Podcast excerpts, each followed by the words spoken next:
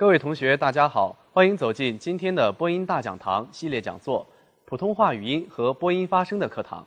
今天我们请赵老师给大家讲讲咬字和咬字器官相互配合的要领。赵老师你好，主持人好，大家好。我们之前在语音训练的时候，对我们的发音器官都已经很熟悉了，比如舌尖、双唇、硬腭、软腭。那中国传统的吐字归音理论，把在口腔内受到各种节制而形成的不同字音的过程，就叫咬字过程；把口腔内对声音起节制作用的各个部位，叫做咬字器官。口腔呢，分为上下两大部分。口腔上部包括上唇、上齿、上齿龈、硬腭、软腭；口腔下半部分包括下唇、下齿、下齿龈、舌尖、舌叶、舌面、舌根。口腔的上半部分的软腭能升能降，以阻塞或者打开鼻腔通道来改变口咽部的形态。那口腔下部有灵活运动的舌。而下颚可以有控制的开合，以改变口腔的容积。口腔最前端是开闭展搓自如的上下唇，其中唇和舌在形成字音的过程中，动作最积极，起的作用最大。嗯，咬字器官是一个协调运动的整体，各部分互相关联，而正是这些咬字器官的相互配合，使我们才能发出字音。那吐字清晰与否，就是靠控制咬字器官来实现的。原来吐字归音是要靠咬字器官的相互配合才能实现。那么咬字器官相互配合应该注意些什么呢？咬字器官的相互配合的第一步就是要求我们打开口腔。嗯，这个打开口腔并不是张大嘴就可以了，它是就播音发声而言的。那么这种打开口腔比平常说话语言的口腔开度要大。具体来讲呢，就是要求提起上颚的感觉，同时下颚要放松。那么上颚的提起和下颚的放松，可以增大我们的口腔容积。那打开口腔对播音发声来说有哪些好处呢？打开口腔是为字音拉开力气创造条件，通过打开口腔才能实现吐字的立体和饱满，达到字正腔圆的感觉。那么这种状态呢，是通过四个字来体现的，就是。提、打、挺、松，那怎么理解呢？就是提起拳击，打开牙关，挺起软腭，放松下巴。接下来呢，我来为同学们一一解读。第一步就是提起拳击。那么常常有人说啊，提拳击不就是微笑的这种感觉吗？哎，其实可不是这种意思。你可以用微笑的感觉去找一找提拳肌的动作要领。嗯，那但是提拳肌可不是微笑。万一如果你养成这种习惯，一说到播音该提拳击了，我就要去微笑去带。那假如如果我们播到伤心的稿件的时候，我们还能用微笑的感觉去播吗？不能。对，说谁谁谁，假如离我们远去了，对不对？我们不可能用微笑的感觉去读吧？这样肯定是不合适的，对不对？对。提拳击呢，实际上是让你有一种紧紧的感觉。怎么紧起来呢？我们来体会一下，这个鼻孔和鼻翼的两侧各自微微向外扩张一些，同时唇，尤其是上唇，要展开贴住上齿，使唇的运动有了依托，容易发挥力量。那么这样呢，对吐字的清晰明亮就会产生积极的影响。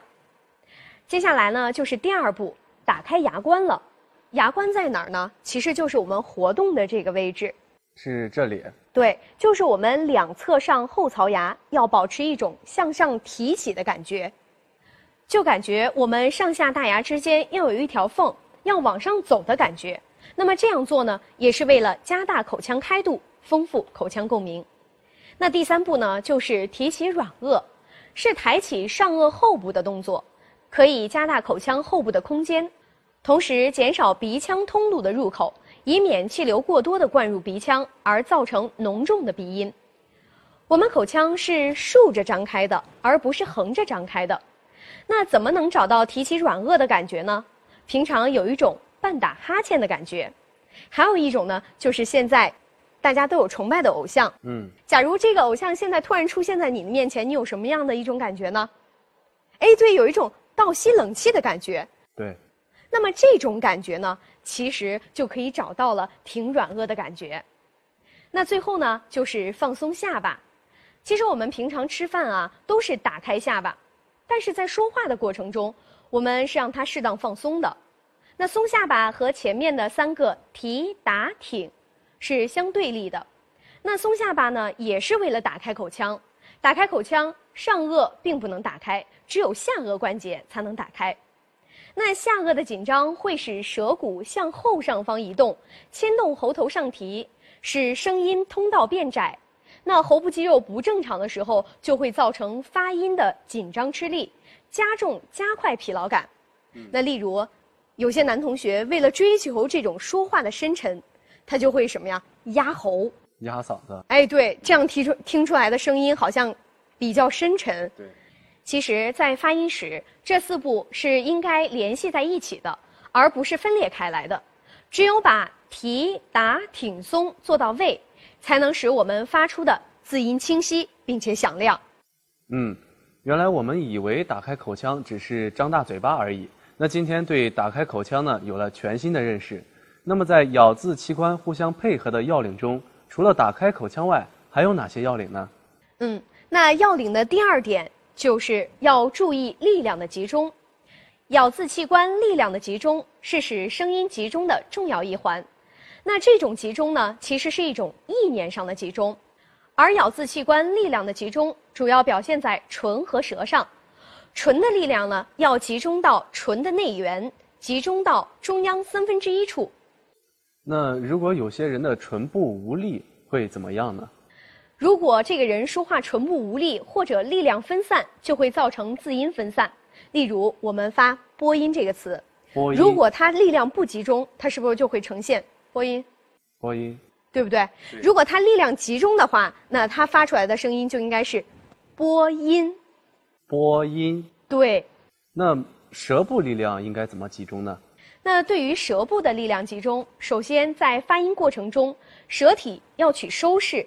其次，力量要集中在舌的前后中纵线上，舌的有关部位力量集中，成组部位要呈点状接触，而不是面状接触，声音才能集中。如果力量分散，声音也就散了。可以说，唇舌的力度啊，决定了吐字是否清晰而且集中。嗯。第三步就是要明确声音发出的路线和字音着力的位置了，就像我们知道汽车的路线一样。知道它的起点、它的终点，还要知道它的什么呀？途经的哎，途经的某些地方。那其实声音呢也是一样的，声音沿软腭、硬腭的中纵线推到硬腭的前部，这条中纵线就是声音发出的路线，而硬腭的前部就是字音着力的位置。声挂前腭是这种感觉的集中概括。通过对打开口腔、唇舌力度以及声音发出的路线和字音着力的位置这三个方面的掌握，我们才能控制好咬字器官的相互配合。那只掌握理论是不够的，我们还应该进行大量的口腔控制的训练。只有这样，我们才能更好的实现咬字器官的相互配合。嗯，通过赵老师的解读，我们今天又学到了关于口腔控制的一个重要技巧。相信同学们对于口腔控制呢，又有了新的了解和认识。本期的播音大讲堂就到这里，我们下期节目再见。再见。